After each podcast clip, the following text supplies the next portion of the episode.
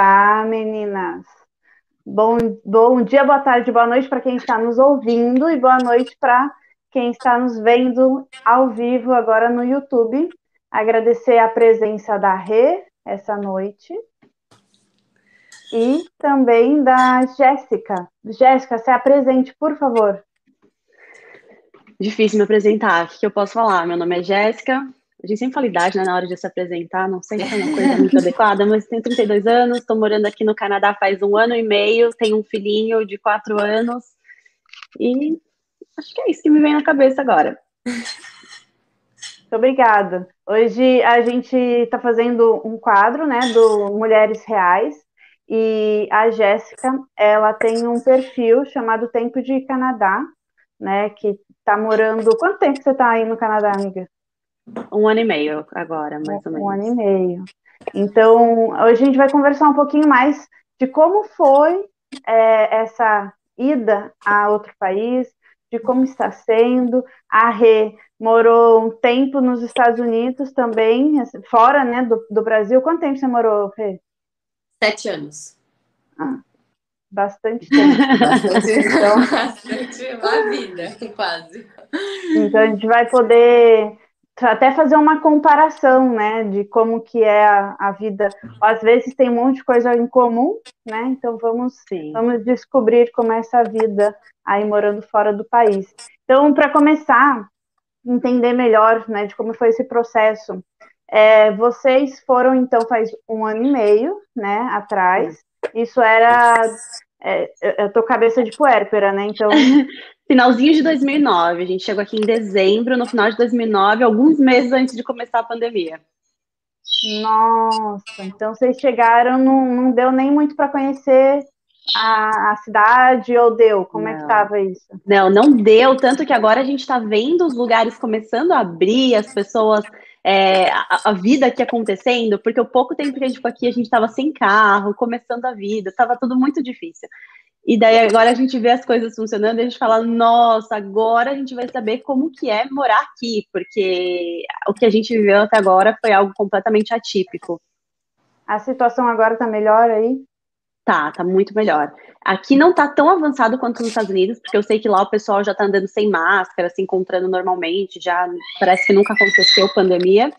Mas aqui a gente ainda tá usando máscara, a vacinação tá bem avançada, é, acho que já 80% dos adultos receberam a, pelo menos, no mínimo, a primeira dose. Só não recebeu a segunda dose quem não quer ainda, assim, né? Que ainda tem aquelas pessoas que estão tipo, ah, não sei. Mas tá bem legal, tá, tá funcionando muito bem. E, Tudo tá abrindo é aos poucos. Ai, então, então agora a gente vê que tá verãozaço aí, né? Então tá, tá gostoso o clima. É, até que você fala que precisa de ar-condicionado no, no, apartamento, em casa de tão quente que tá, certo? É, não, não sei, não chamaria nem de gostoso o clima. É, aqui é, é, muito extremo, né? Não tá, não tem, não fica ameno, fica assim, ou muito quente ou muito frio. Eu acho você que onde você morava era igual, né, Rê? Você eu tá moro numa cidade chamada London, é perto London. de Toronto. Tá, tá, legal. E, e vocês planejaram muito tempo ir para o Canadá? Então, eu acho que da hora que a gente planejou até a gente chegar aqui não foi tão demorado, não foi algo que a gente planejou com muita antecedência, mas que assim a sementinha começou já acho que foi ali em 2017. Então, eu acho que assim, né, 2017 para a gente ter mudado no final de 2019 não foi tanto tempo planejando. Tá, mas e daí assim, ativamente de vamos e vamos guardar economias, vamos vender as coisas, foi como? Foi, foram assim, ó, foram dois processos. Primeiro foi o processo de convencer o marido. Então eu já tinha, né, eu nunca tive sonho de morar fora, não era tipo, nossa, meu sonho. Eu, gost, eu gostaria da ideia de fazer um intercâmbio, sempre é, fui apaixonada. Vou, vou me entregar aqui com coisa, com coisa boba, tá? Eu amava Harry Potter, então meu sonho era morar em London de verdade, né? O London do Harry uhum. Potter e morar na, na Inglaterra. Eu achava assim o máximo Inglaterra. E aí eu tinha essa coisa de que se um dia eu morasse fora, eu imaginava morando na Inglaterra. E eu queria sempre alguma coisa que fosse muito temporária, tipo fazer um intercâmbio de três meses. Eu nunca cogitei morar realmente em outro país para sempre, assim, indefinido. E aí eu comecei a, né, como a gente tem muito contato com amigos que moram fora, a gente ouvia as experiências. Eu tive a minha irmã que morou fora já em três momentos da vida dela. Ela morou aos 17, ela fez um programa de au pair aos 17, ficou seis meses, foi na época do 11 de setembro. Ela precisou voltar para o Brasil e interromper o programa dela. Então ela ficou com aquela coisa mal resolvida, sabe? De quero voltar, não fiquei o tempo que eu gostaria. E aí ela depois foi para Nova Zelândia e hoje ela mora de volta nos Estados Unidos. Então, tipo, ela sempre teve esse sonho, mas eu falava, ah, é legal, deve ser legal, mas eu não, não tenho vontade de morar para sempre. E aí a gente começou a ver, assim, né, a, o quanto as pessoas conseguiam. Eu, a minha irmã mesmo foi um exemplo, né, o quanto conseguiu em pouco tempo morando fora, coisa que às vezes no Brasil para você ter um carro é uma burocracia, são assim, é o financiamento. E aí, de repente, é, ela conseguiu tudo com tanta facilidade e ela conseguiu aos poucos coisas assim que no Brasil eles nem podiam imaginar em ter. Então aquilo começou a, a mexer com a gente um pouco, né? E aí eu comecei a cogitar, a conversar com meu marido, imaginar como é que seria a nossa vida se a gente tentasse. E no começo ele era assim, super contra. Ele não podia ouvir pensar em falar em morar fora, porque ele falava: Imagina, eu tenho uma carreira, eu, eu né, ele é professor de tênis e ele. Não, eu tenho anos, meus alunos, tem aluno que está comigo há não sei quantos anos, eu não vou largar tudo. Imagina, e a gente tinha muito essa ideia de que você vai para fora para trabalhar no que a gente chama de subemprego, né, no Brasil. Uhum.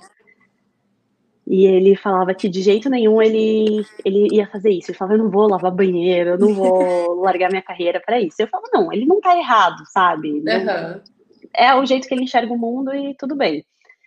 Mas aí a gente foi percebendo que a, a gente estava muito estagnado, a gente já estava casado fazia 10 anos, a gente estava no mesmo apartamento, as nossas carreiras estavam parecendo que estava bem assim, nada estava acontecendo de novo.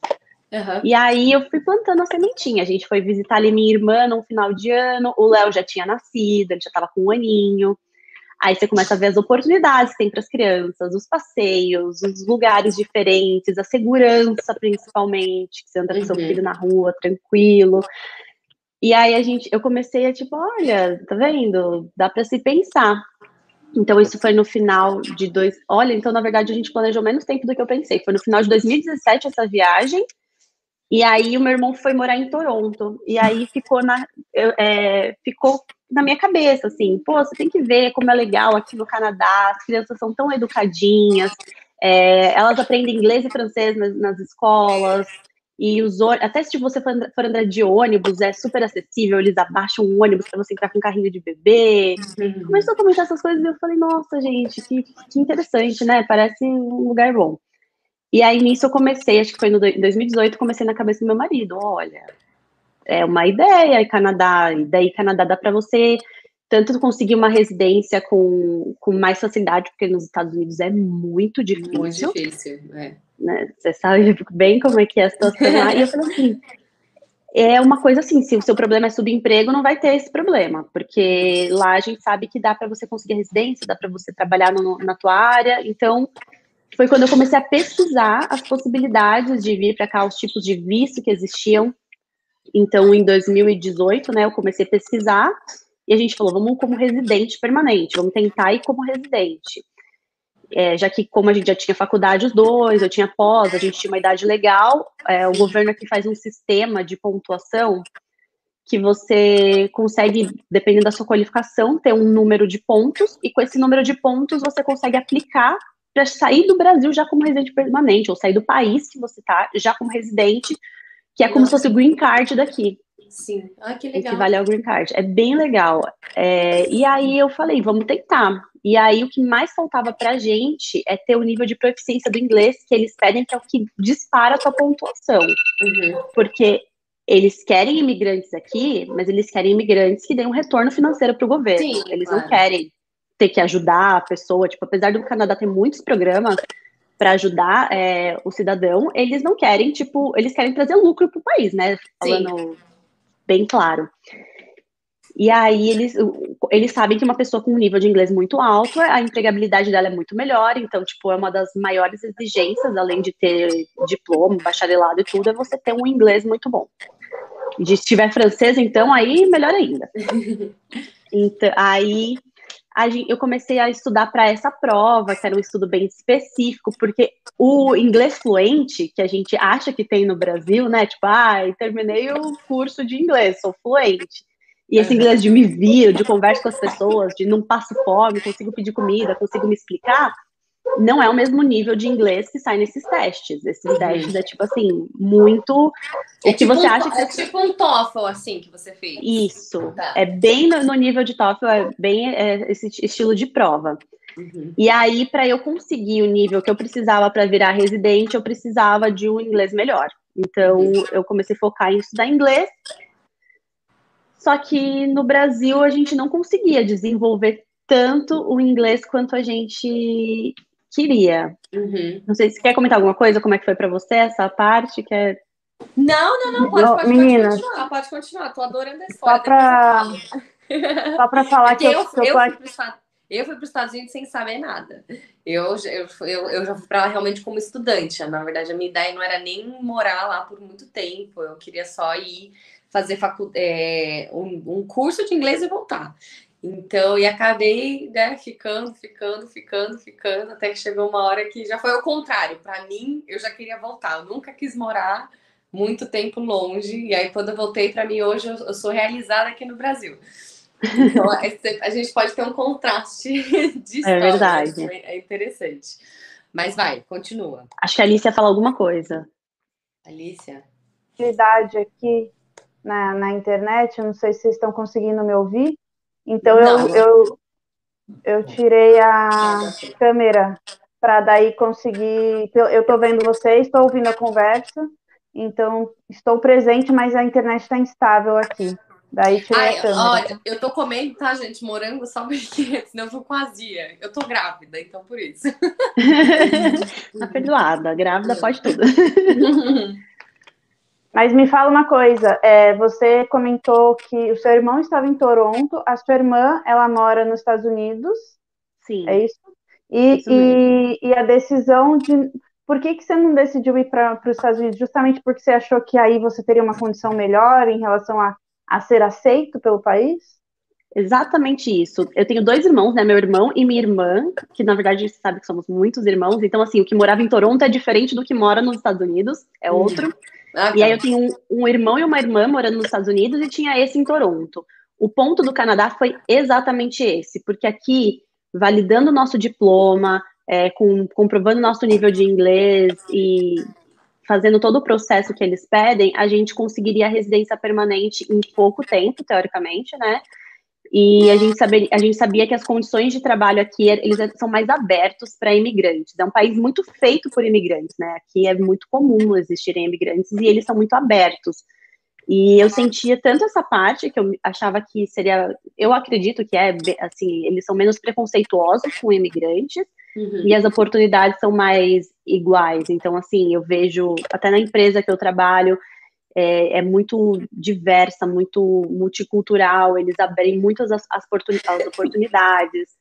Eles não têm essa coisa de, ai, ah, você é imigrante, então um emprego igual que eu tenho, que é numa multinacional, numa empresa grande, é, a gente imagina que às vezes eles em outro país, talvez as oportunidades não fossem tão iguais. Aqui a gente tem mais acesso a isso.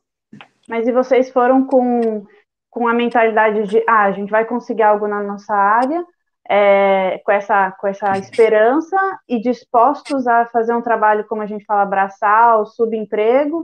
É, tá, vocês estavam esperando, vocês, vocês estavam dispostos a, a, a, ter esse tipo de trabalho que a gente vê como sub, né, trabalho?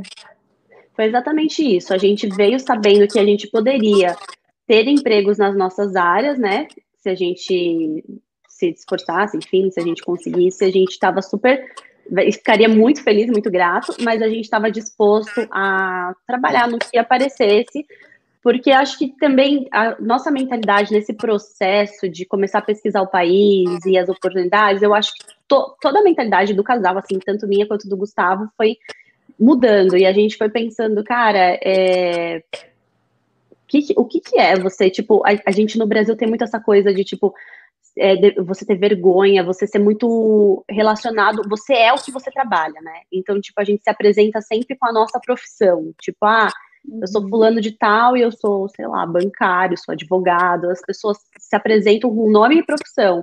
Então a gente tem muito essa, essa cultura enraizada de que a gente é o que a gente faz, ou a gente é a uhum. nossa profissão.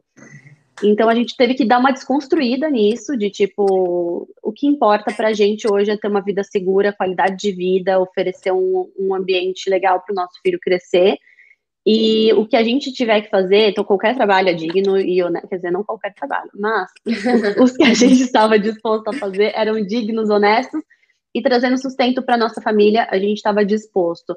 Então é muito assim, a gente teve que ter essa humildade, que foi uma coisa bem legal, assim, um aprendizado pra gente, de não importa, assim, não, a gente não quer mostrar para os outros status ou que a gente é, é alguma coisa melhor do que os outros, não, a gente está disposto a trabalhar com o que aparecer e foi o que aconteceu. No começo, assim, já de cara, na verdade, o Gustavo conseguiu na área dele, ele, foi, na verdade, ele sempre foi professor de tênis. Ele é formado em educação física, mas sempre foi professor de tênis. Era o sonho dele. Ele era atleta de tênis desde os oito anos de idade. Então, ele só fez isso a vida inteira. Uhum. Quando a gente chegou aqui, ele conseguiu um emprego num clube de tênis. Então, assim, com uma semana, duas que a gente estava aqui, ele já estava trabalhando dando um, um tênis camp aqui. E aí, em seguida, ele se inscreveu para ser personal e passou na entrevista. E ele começou a trabalhar como personal trainer, que daí foi a primeira experiência dele como personal. Ele nunca tinha sido personal, era só tênis mesmo na área dele. Então, daí a gente tava super feliz e super empolgado, tipo, nossa, tá tudo maravilhoso, tudo dando muito certo. E aí veio a pandemia e as academias fecharam. Nossa. E aí a gente falou, ok, a gente tá aqui a gente precisa pagar as contas em dólar. Não tem mais como ficar trazendo dinheiro do Brasil, porque a nossa reserva já ia acabar se a gente ficasse se sustentando com ela, o dólar caríssimo. E a gente falou, tá, então vamos. Aí foi nesse tempo que o Gustavo ficou três meses sem trabalhar. E a gente falou, então vamos começar a procurar de tudo. E aí ele começou a procurar e conseguiu um emprego numa fábrica. E aí ele ficou por nove meses trabalhando nessa fábrica. Então foi uma experiência completamente diferente de tudo que ele já tinha feito na vida. Uhum. Ele teve que, que aprender a lidar com coisas que ele não sabia. Então eu acho que assim, o crescimento pessoal que eu vi no meu marido foi absurdo. Tipo, eu acho que a experiência pra gente foi muito rica em relação a isso, porque ele saiu total da zona de conforto dele. Ele teve que aprender algo completamente diferente mas eu também sinto que ele se sentiu, tipo, eu sou capaz, sabe? De, de prover para minha família, de, de aceitar desafios profissionais que sejam diferentes da minha área. Então, eu acho que ele se desenvolveu muito pessoa, assim. Acho que a experiência toda para ele tem sido muito, muito benéfica e ele tem se desenvolvido muito. Legal.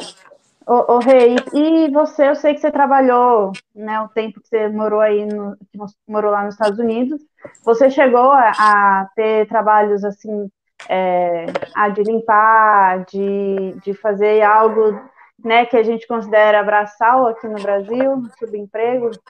Sim, eu já fui com essa mentalidade, assim, de... É, quando eu fui para lá, na verdade, como eu falei, eu só queria aprender a falar o inglês, e só que meu pai falou: olha, os primeiros três meses que eu fui falando zero, não sabia falar, só sabia falar onde que era o banheiro, é, não sei falar inglês e give me water, né? Me dá água, só. Eram as únicas coisas que eu sabia falar, então eu não sabia, nada. Então, nos primeiros três meses, eu lembro que eu estudei muito, eu morava com só com americana, era, nossa, era muito difícil. Eu fiquei três meses quase sem lavar roupa, comprava roupa nova, porque eu não sabia mexer na máquina, não sabia pedir para minhas roommates me ajudar a mexer na máquina. É, eu não tinha dinheiro para pagar um celular de, de é, smartphone, né? Então, meu celular hum. só mandava mensagem de texto, eu não conseguia colocar no Google, porque não tinha internet. É, foi, foi uma experiência bem interessante, os primeiros três meses lá naquele país. E aí depois é, eu estudei muito. E aí eu consegui o inglês suficiente para conseguir um emprego. E meu primeiro emprego, eu lembro que eu estava na casa de uma tia minha lá, e eu consegui passar numa entrevista, eu não sei como que a, a pessoa me entendeu, mas eu consegui de alguma forma me comunicar com ela. E aí foi meu primeiro emprego trabalhando na faculdade, na BYU mesmo, limpando o banheiro lá do, do, da, da BYU. Mas eu fiquei tão feliz. Era assim, nossa, gente, eu consegui. Aí a, e a minha tia falava: Você é a primeira pessoa que eu vejo que fica feliz com, com limpeza. Eu falei, mas não é a limpeza, é um trabalho, eu consegui. Eu vi a minha, minha evolução por aprender a falar a língua, que era uma barreira muito grande para mim. Então, assim, o emprego em si, para mim não era assim, ah, eu vou ter que limpar, né? Mas, mas sim o, nossa, consegui me comunicar, consegui, né, vencer uma coisa que era muito difícil para mim. Então, esse foi meu, eu lembro que foi meu primeiro emprego. E eu limpava das nove da noite a uma da manhã. Não tinha carro, era sabe, nevava, eu ia andando até o lugar de limpeza, voltava andando. Então, assim, foi uma experiência que me trouxe muito, muito, né, como a Jéssica falou, muita humildade, né? Você você sabe que você não é a, com o que você trabalha, mas ao mesmo tempo você quer crescer, você quer evoluir, você quer melhorar. Então, eu, com um ano dos Estados Unidos, eu já apliquei para a faculdade, consegui entrar na LDS, e aí consegui um trabalho na igreja. E o meu e o meu inglês não era muito bom ainda, mas era suficiente para eu conseguir ligar para as pessoas que estavam devendo, por exemplo, pelo telefone. É isso que eu fazia. Eu ligava para pessoa, para algumas das pessoas é, usavam alguns serviços e eu tinha que ligar para essas pessoas cobrando porque elas não pagavam. Então imagina, tudo em inglês. Mas aí você vê realmente, como a Jéssica falou, o, o, potencial, a sua força. É uma força assim incrível que você fala, nossa, eu, eu consigo tudo. Eu não, não, não tem tempo ruim, eu consigo tudo. Então, da limpeza para esse emprego, onde eu começava a ganhar muito bem, onde muitas pessoas, todos os meus amigos falavam, ah, mas você não fala direito, você não vai conseguir. Eu falei, ah, mas eu vou. mas eu vou. Então eu tive, mas assim, eu falei assim, eu, eu, tive vários empregos, eu trabalhei com várias coisas, tanto com limpeza, eu já fui nani também, fiz babysitter é, por algum tempo. Então foi bem, foi bem, foi bem interessante assim a, essa experiência. E hoje realmente eu trabalho com aquilo que eu gosto, mas eu, eu dou valor a qualquer tipo de trabalho. Acho que qualquer trabalho é trabalho, sabe? No, independente do, do, que você faz, se você reajusta e você está colocando seu esforço, é trabalho. Então, com certeza, a gente brinca aqui. uma experiência muito boa também, assim, tipo de vida, eu digo assim, de me mostrar uhum. o que eu uhum. sou capaz de fazer. A gente brinca que assim, quando você começa a ganhar em dólar, gente, é tão bom ganhar em dólar, porque assim, a gente tá até então convertendo. Eu lembro que a primeira vez que a gente foi no mercado, eu queria chorar, porque daí eu olhava assim, eu não conseguia não converter, porque óbvio, a gente estava trazendo dinheiro do Brasil.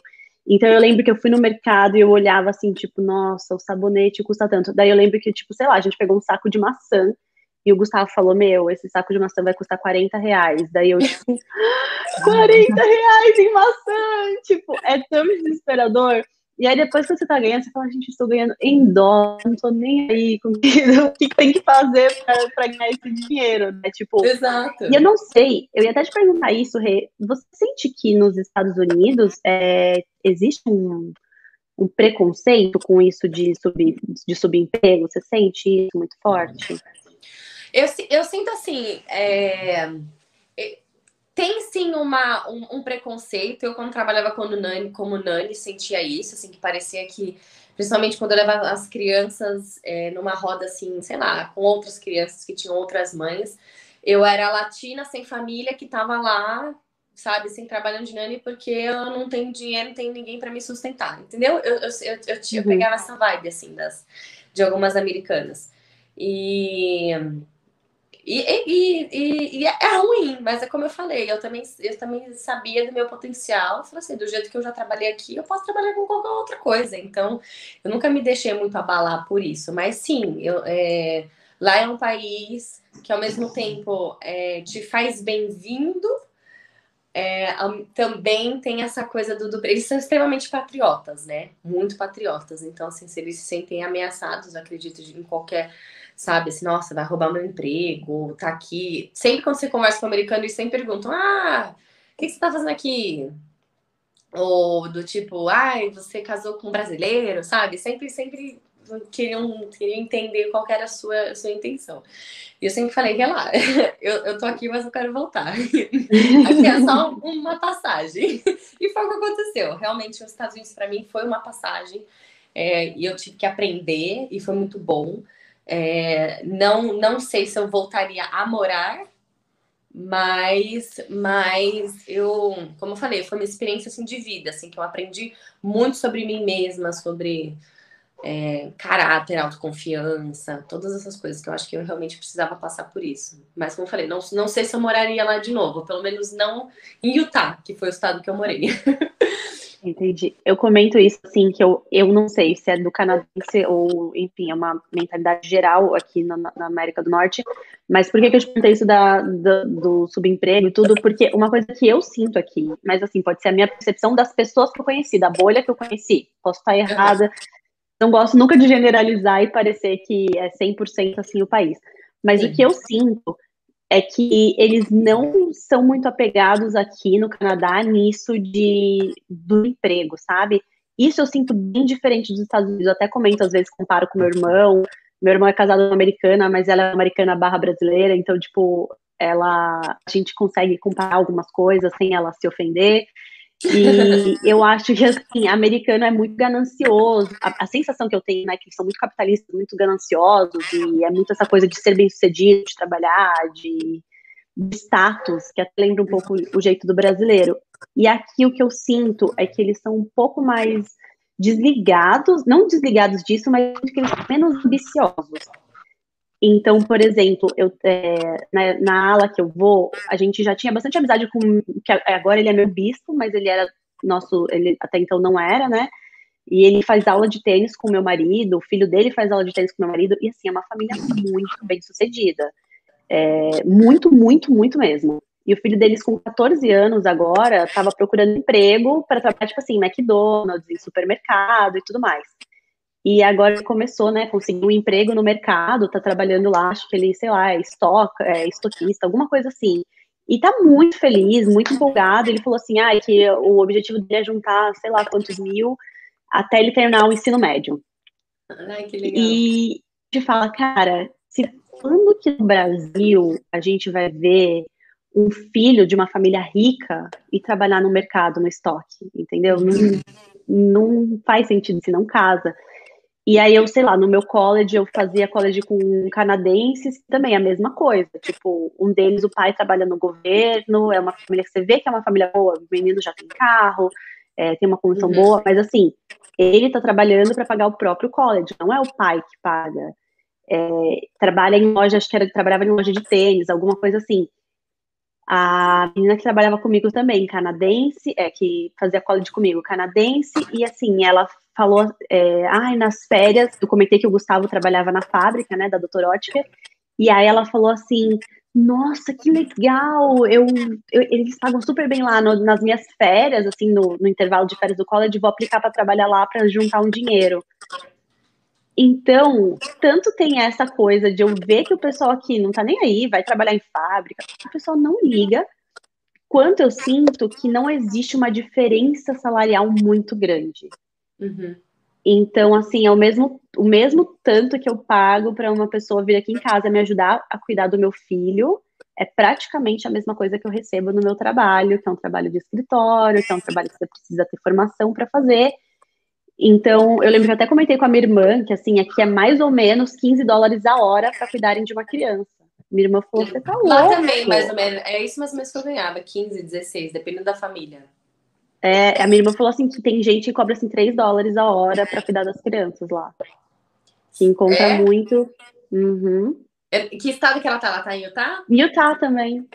Ah, interessante. É, não sei, porque, por exemplo, quando eu morava, eu acho que você falando, eu acho que tem as, eu vi as duas coisas, mas eu também eu, tra, eu trabalhei um tempo na, na minha faculdade como recrutadora de estudantes. Então, é, os estudantes chegavam lá com as famílias, querendo conhecer a escola, e eu fazia todo o tour, né, da, da, da escola com eles.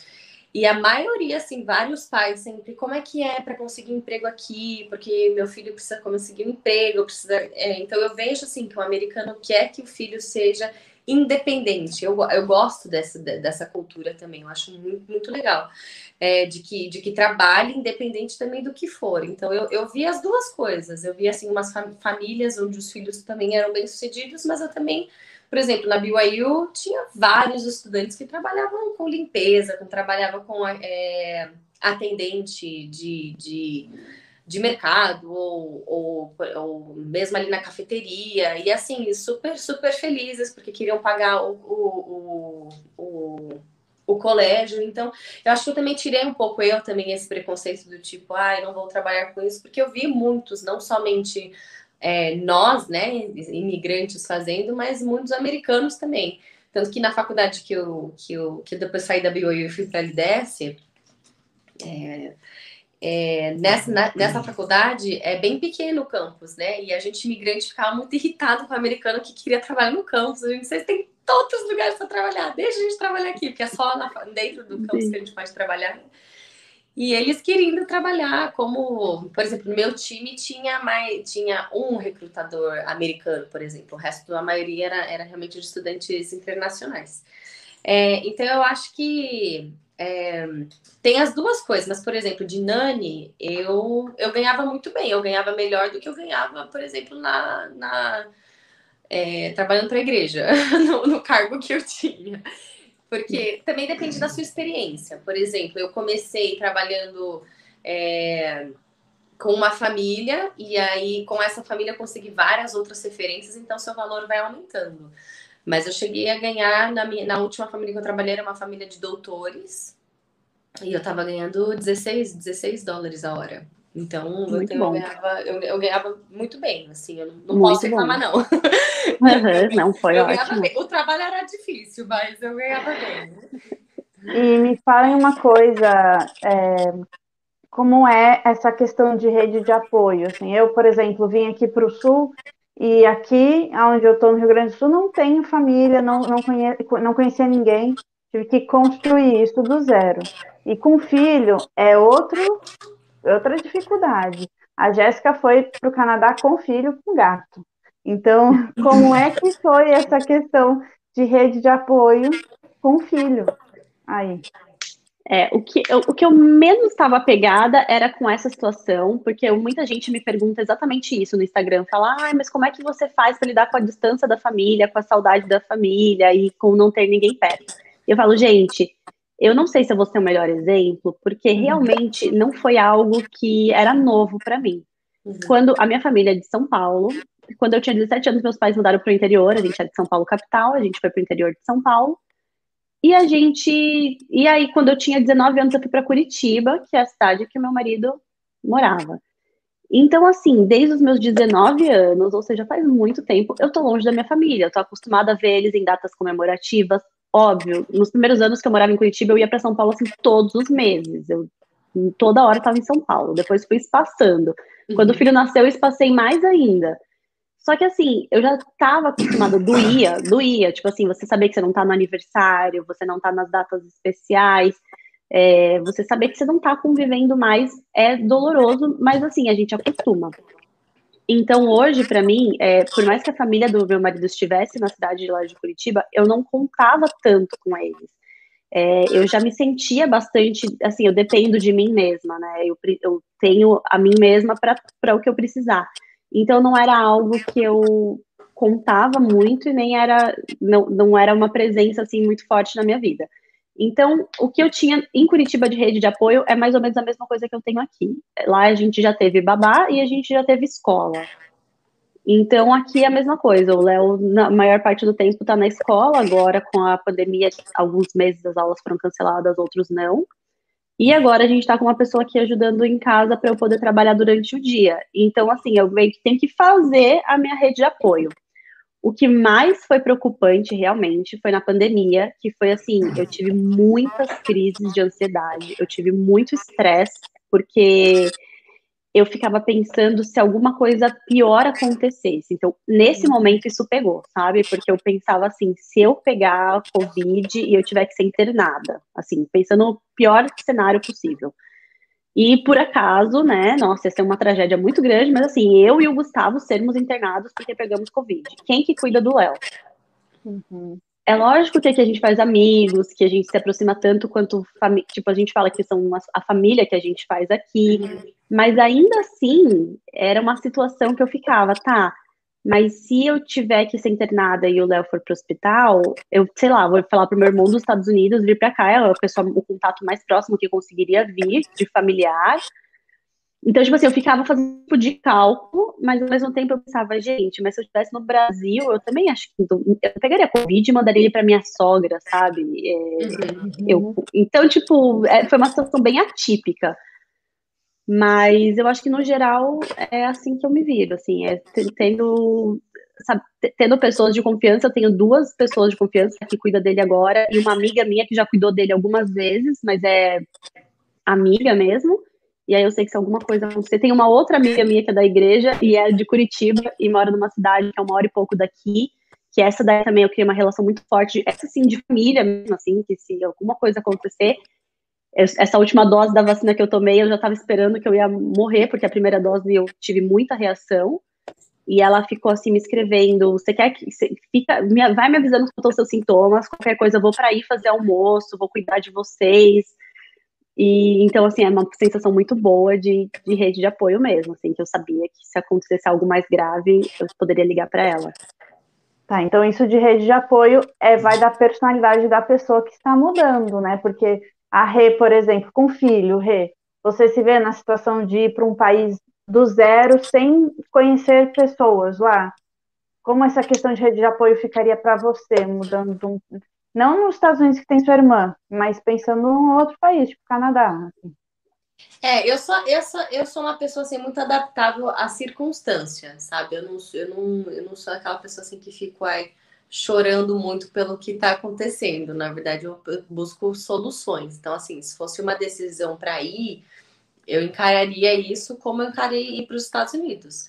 Mas, é, para mim, é muito, foi muito difícil também. Assim, é, sem filha, com filha ainda, acho que seria uma decisão muito difícil, porque eu sou muito apegada à família, né? Muito apegada à família já. Sim, por exemplo, eu morei sete anos, mas todos os anos quase eu voltei pro, pro Brasil, eu falava, eu, eu precisava de uma tomar um, um, ar de Brasil, de família, sentir aquele aquele cheiro gostoso das pessoas te abraçando, oi gente, gente na rua, gente feliz, é, então, então eu precisava disso. Aí depois eu voltava lá mais uma dose, né? Vamos lá, vamos enfrentar mais um ano.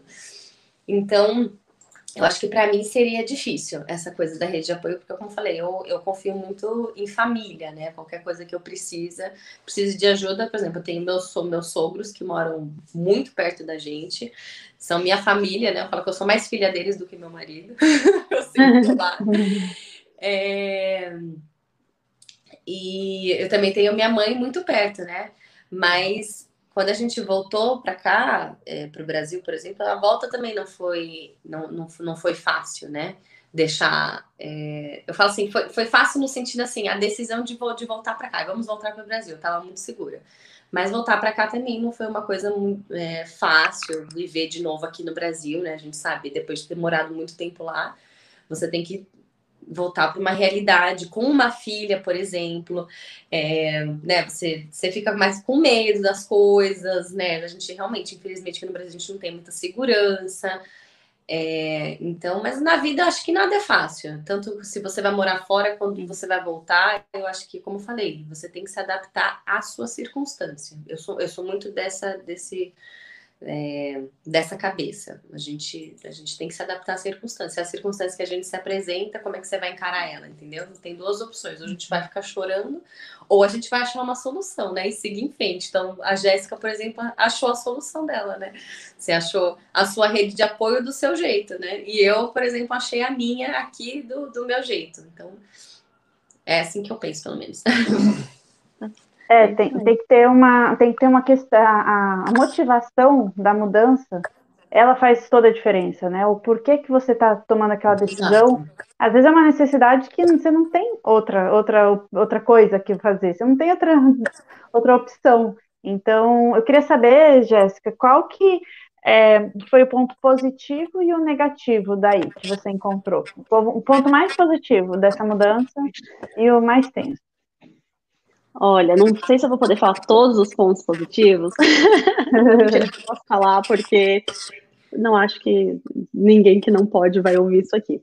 Mas eu achava, assim, que como eu, como eu comentei, eu morava longe da minha família, mas morava próximo da família do marido. Então eu achava que em alguns pontos ali tinha um cordão umbilical ainda não bem cortado, uma família não bem resolvida, assim, né? De tipo, somos uma nova unidade familiar, a gente não é mais parte de outra família. Então eu me senti muitas vezes, é, como a gente já está, a gente está casado há 11, 12 anos, eu não tenho certeza se são 11 ou 12, eu acho que 12.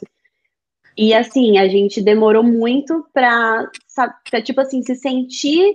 Eu demorei muito para me sentir responsável pela minha família, sabe? Porque a gente estava sempre naquele papel de filhos. Então a gente não tomava a decisão de tipo, ah, onde que vai ser Natal, o que, que vai ser a ceia, o que, que vai ser Dia dos Pais. A gente uhum. acabava sendo empurrado pelas outras pessoas do tipo, ó, oh, tá decidido, vai ser isso, assim, assado na casa de não sei quem, vai ser daquele jeito.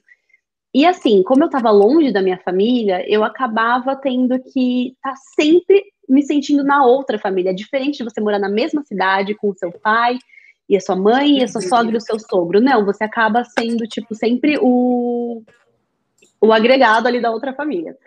E aí eu sentia muito essa interferência, assim, essa sensação de eu não tenho voz na minha família, eu não tenho poder de decisão, e hoje é uma delícia isso para mim, tipo assim, é uhum. extremamente satisfatório. Tipo, eu decido se a gente vai fazer com algum casal de amigos, com vários amigos, com só a gente. Eu que decido, entendeu? Eu decido o que a gente vai comer, eu decido o que a gente vai fazer. Então, para mim, isso me faz muito bem. É, eu adoro, é uma das minhas partes preferidas. Eu acho que também pode parecer um pouco insensível da minha parte, mas eu acho que eu gosto muito de ter as pessoas no melhor delas. Então, quando você está convivendo muito, e mais uma vez, está convivendo com uma família que tem costumes diferentes da sua, que não tem a mesma forma de pensar e não é, é diferente do jeito que você foi criado, ou até com a tua família, que te criou com a tua mãe ali, que te criou, os conflitos do dia a dia. Então, eu acho que hoje, quando eu vejo a minha família, ou quando eu vejo, né, eu vou ver as pessoas que eu não vejo com frequência, ou quando eu vou conversar, nem que seja por FaceTime, eu tenho o melhor dessas pessoas, elas estão ali 100% para mim, elas estão super interessadas no que eu estou falando, elas estão no melhor humor porque estão me vendo. Então é muito diferente, assim, a sensação, tipo, que você tá. Tipo assim, no, às vezes no dia a dia a convivência deixa as coisas mais difíceis, mais cansativas. Eu acho que também é muito positivo, uh, como a gente falou, a questão da segurança, a questão da gente conseguir coisas que a gente não imaginava conseguir no Brasil em tão pouco tempo. E eu tento não avaliar tanto a minha experiência em bens materiais, mas assim, não é nem questão do bem material, mas é do conforto e do uhum. tanto que a gente precisa se esforçar e trabalhar para ter aquilo. Porque assim, a gente levar o estilo de vida que a gente levava no Brasil, as coisas que a gente tinha, que era uma vida bem confortável, a gente precisava se matar muito de trabalhar. Então eu falo, não é pelo valor do bem material, mas é tipo aquele cálculo que a gente faz quantas horas eu preciso trabalhar para ter as mesmas coisas aqui. E é muito menos do que eu precisava trabalhar para ter as mesmas coisas no Brasil. Então, eu acho que o jeito de, vi de viver aqui é mais leve, é mais fácil, desde uma coisa simples, igual uma faxina, que você não se mata, tacando água em tudo, pegando tudo que é chão, é outra forma de lidar, é muito mais leve, é muito mais prático. E eu acho que, assim, aqui no Canadá especificamente, saúde gratuita, é, a gente tem como se fosse um SUS aqui, você não tem exatamente a opção de você ter um plano de saúde, até as empresas dão um benefício extra que cobre despesas que você teria que arcar sozinho, mas praticamente tudo que você precisa de saúde é o governo que te dá, então isso é muito legal, e escola a mesma coisa, então são ótimas escolas, uma estrutura excelente, e completamente gratuito. Então, eu acho que essas são as partes que mais contam. E de negativo, é, eu sinto muita saudade das belezas naturais do Brasil. Esses dias eu estava andando com. Como o vidro estava fechado, eu estava no ar-condicionado, eu podia imaginar qualquer, qualquer clima, qualquer lugar que eu estivesse ali mas a, a paisagem estava muito. Sabe quando você vai chegar em umas praias, assim, tipo, você faz uns caminhos, e aí quando de repente você vira, você do nada vê um mar ali? Uhum. Eu estava num caminho daquele só não tinha um mar, mas assim, eu ficava tipo, ai, nossa, qualquer. Sabe, poderia estar num lugar assim. E aí eu comecei a lembrar das praias do Brasil, da sensação de estar tá aí. É, eu sinto muita falta da cultura, do jeito desenrolado das pessoas de serem, porque eu acho que essa de as pessoas são muito falam de uma forma muito pejorativa do jeitinho brasileiro, mas eu acho que assim eu vejo que é, não estou falando da, no sentido da malandragem, mas eu acho que o brasileiro é mais flexível é mais ágil no pensamento, é mais tipo, não dá para fazer assim, vamos fazer de outro jeito, e a gente se vira.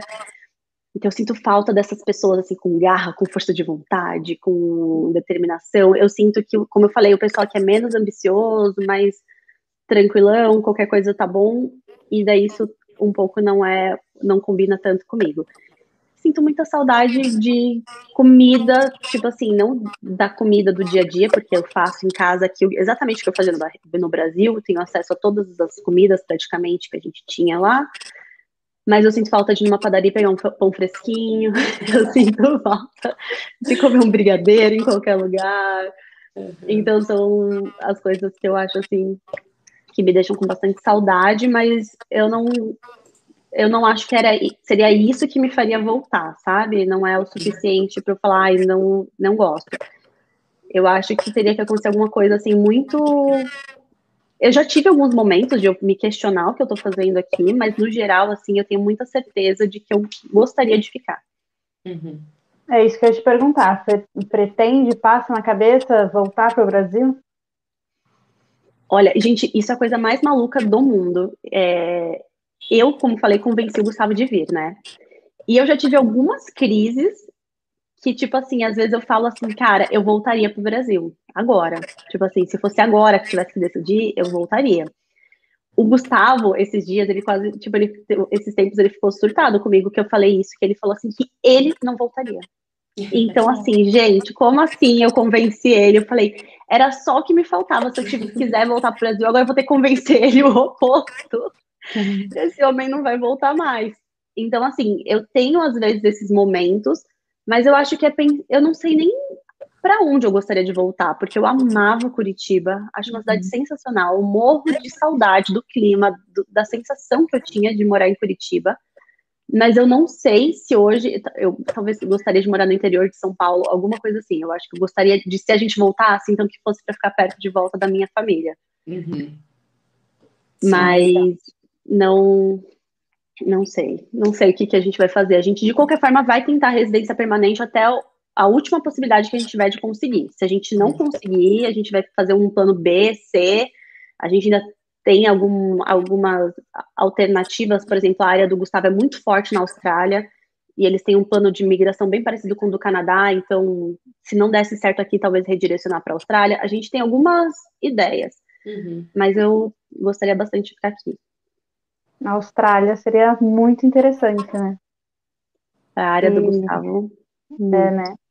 E, e deixa eu te perguntar o que é, você recomenda as pessoas a irem para aí? Assim, numa conversinha com, as, com, um amigo, você fala, por que você não vem para cá? Você recomenda isso? Não, eu acho que depende muito da pessoa falar para mim se, o que se ela quer, sabe? Eu tento nunca convencer ninguém, porque assim, tem, é muito engraçado que muita gente que segue lá no Instagram fala assim, nossa, você me inspirou. Tem uma amiga que fez pós comigo, que veio me mandar mensagem esses tempos que eu tinha inspirado ela, e que ela começou a pôr a ideia na cabeça do marido dela, e que eles estavam indo para Vancouver, talvez, eles estavam precisando para ir para aquela área. Mas assim, às vezes a pessoa chega em mim esperando que eu convença ela, e ela fala assim: compensa morar aí? Tipo, sei lá, ela fala alguma pergunta que eu sinto que a pessoa está querendo que eu convença ela, e eu falo assim: depende, o que, que é compensar para você? Porque, assim, depende do que a uhum. pessoa vai abrir mão. Eu acho que é muito individual. E eu sinto que eu abri mão de muita coisa, mas eu estava muito preparada emocionalmente para isso. Não era algo que eu ia abrir mão. Por exemplo, tem gente que chega em mim e fala assim: eu sou muito apegada com a minha família. Tem uma mulher específica, assim, um caso real, assim, ela, olha, meus pais são super velhinhos, minhas irmãs não, não cuidariam deles se acontecesse alguma coisa. Eu sou extremamente apegada, mas eu tenho o sonho de morar fora. Você acha que vale a pena? Cara, não. Lógico que não. Você é super apegado do jeito que você está falando com os seus pais. O que, que ela acha que vai ter aqui fora que é tão melhor do que ela tá perto dos pais dela, entende? Uhum. Eu não acho que vale a pena.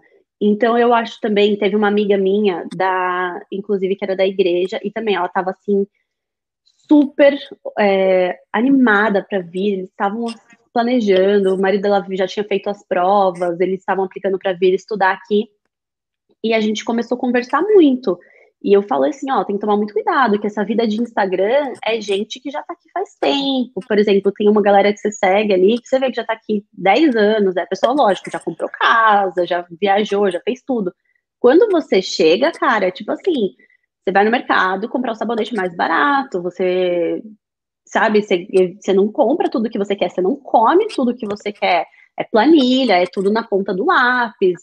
Você, a gente andou muito de ônibus, a gente andou de ônibus na neve, a gente fez mercado a pé, carregando um monte de sacola pesada. É, a gente levava o carrinho de bebê para o mercado para levar de volta as compras para casa. Então, assim, tem toda a parte do perrengue que se você não tiver muito, muito certo do que você está fazendo e por quê, você chega aqui e você fala, ai, me iludiram, me enganaram, é. fiz besteira.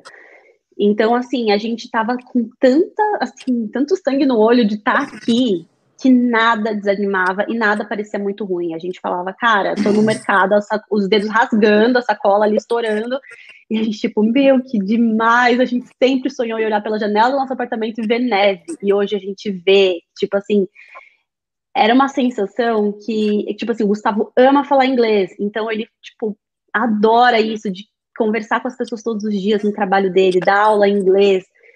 Então a gente tinha as compensações que fazia valer a pena todo o estresse. Agora, se você vem, tipo, muito apegado, com o pé muito no Brasil ainda, você não consegue desapegar da tua família. Qualquer coisa que acontecer aqui vai te desanimar e vai te desmotivar. Então, eu nunca faço esse papel de convencer ninguém, porque eu não quero essa responsabilidade.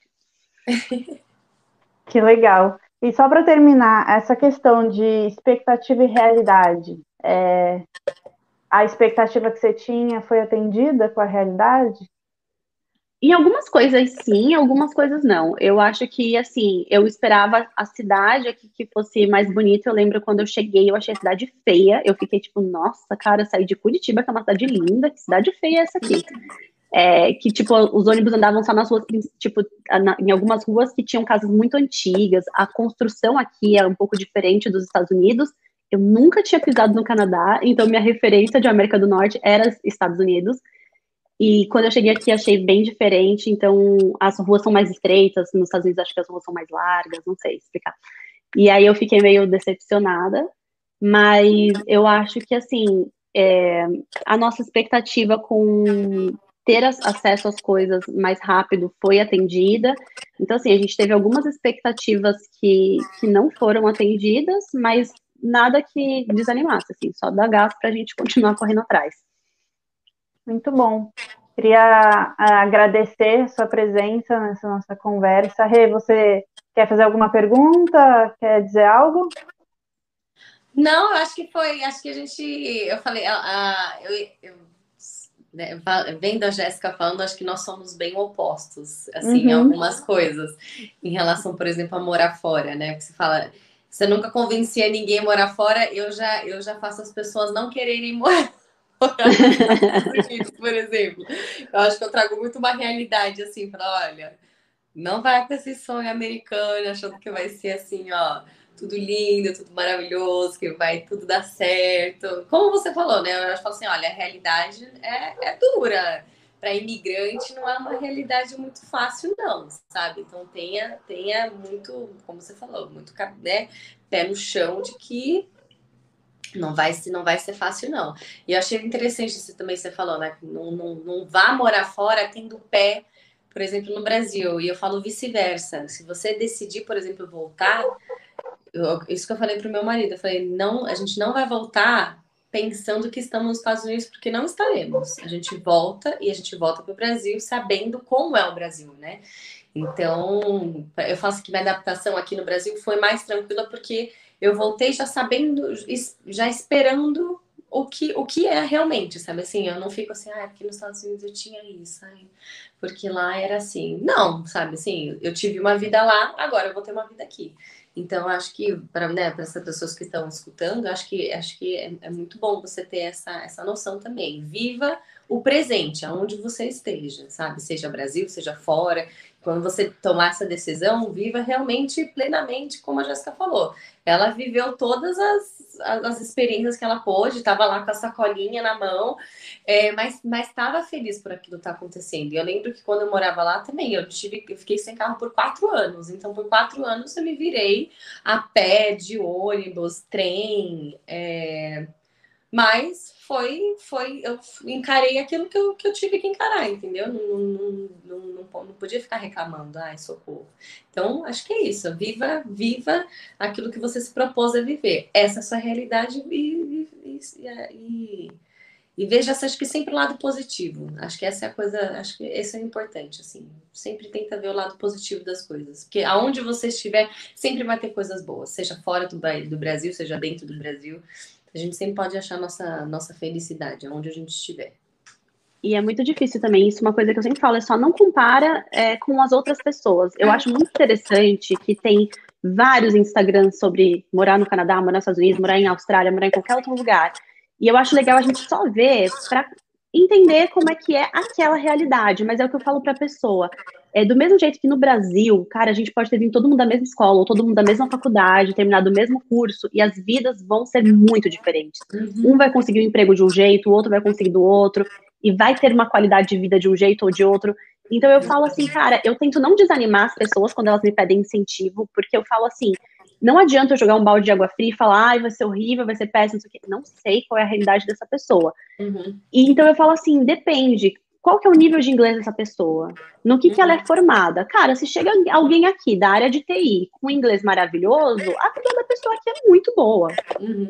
Então, assim, eu acho que eu também cuido para não, tipo, sempre falar, nossa, vai ser um sofrimento, vai ser horrível. Não, cara, depende, o que, que você faz?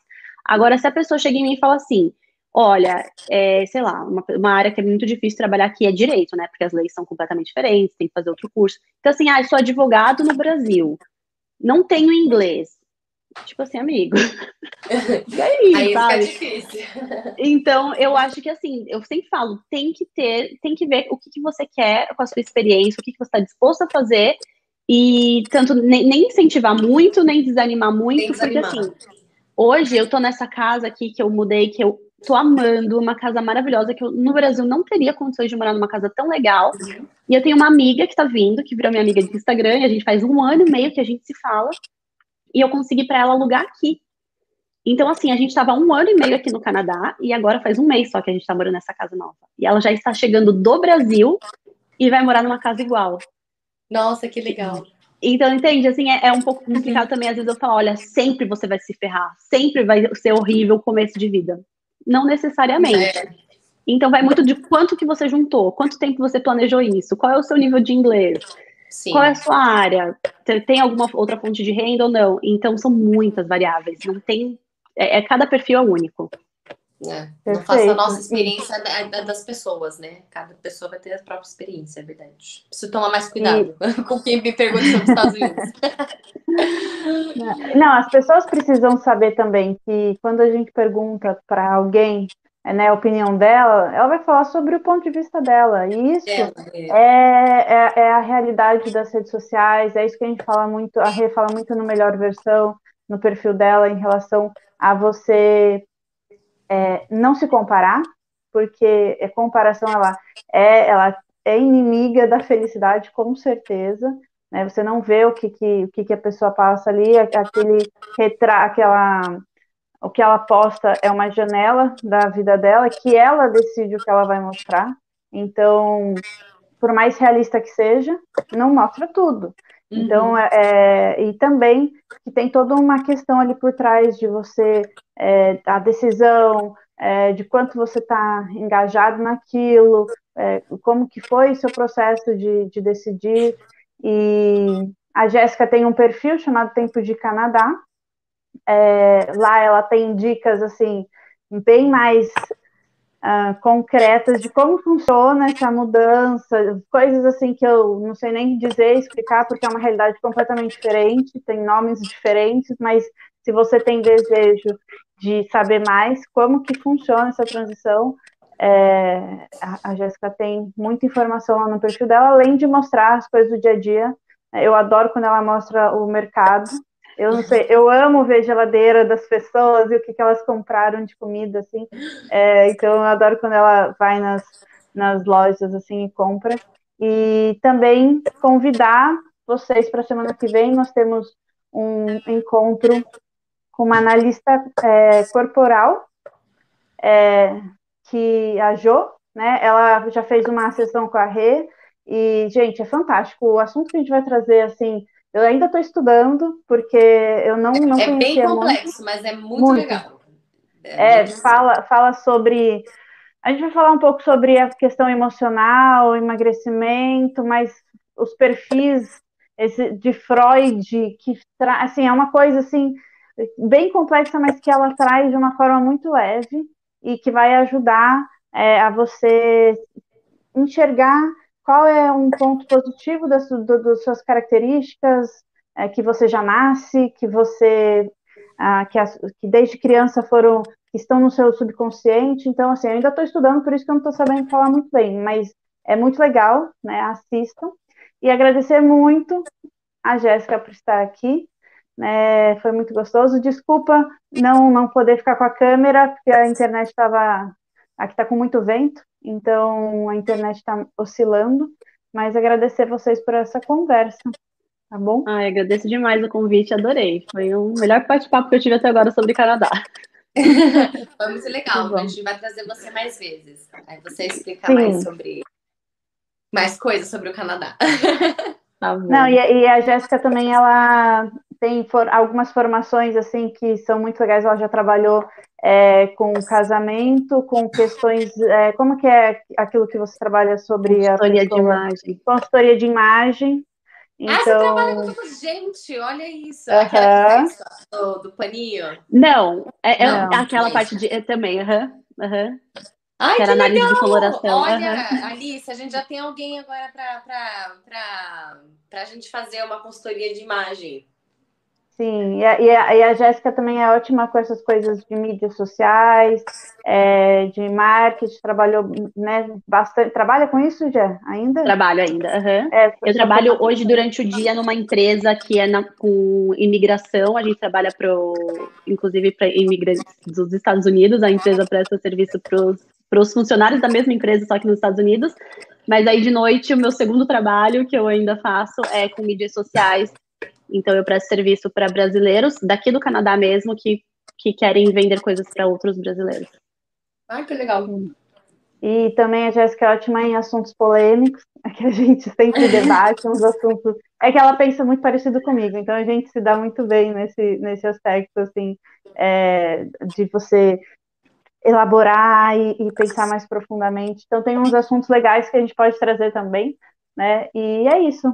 Boa noite, meninas. Boa noite, pessoal. Beijo. Beijo. Tchau, tchau. Tchau. Obrigada. Tchau.